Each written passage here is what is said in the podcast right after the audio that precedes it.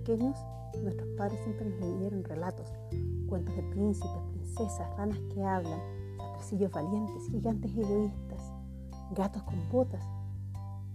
Un mundo de fantasía que se abría entre nuestros ojos y que nos hicieron crecer, vivir y aprender de, a través de ellos.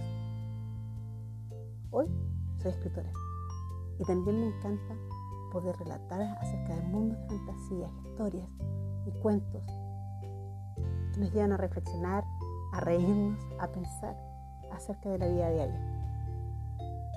Estos son mis podcasts, los de Guillermina Paz. Espero que te guste.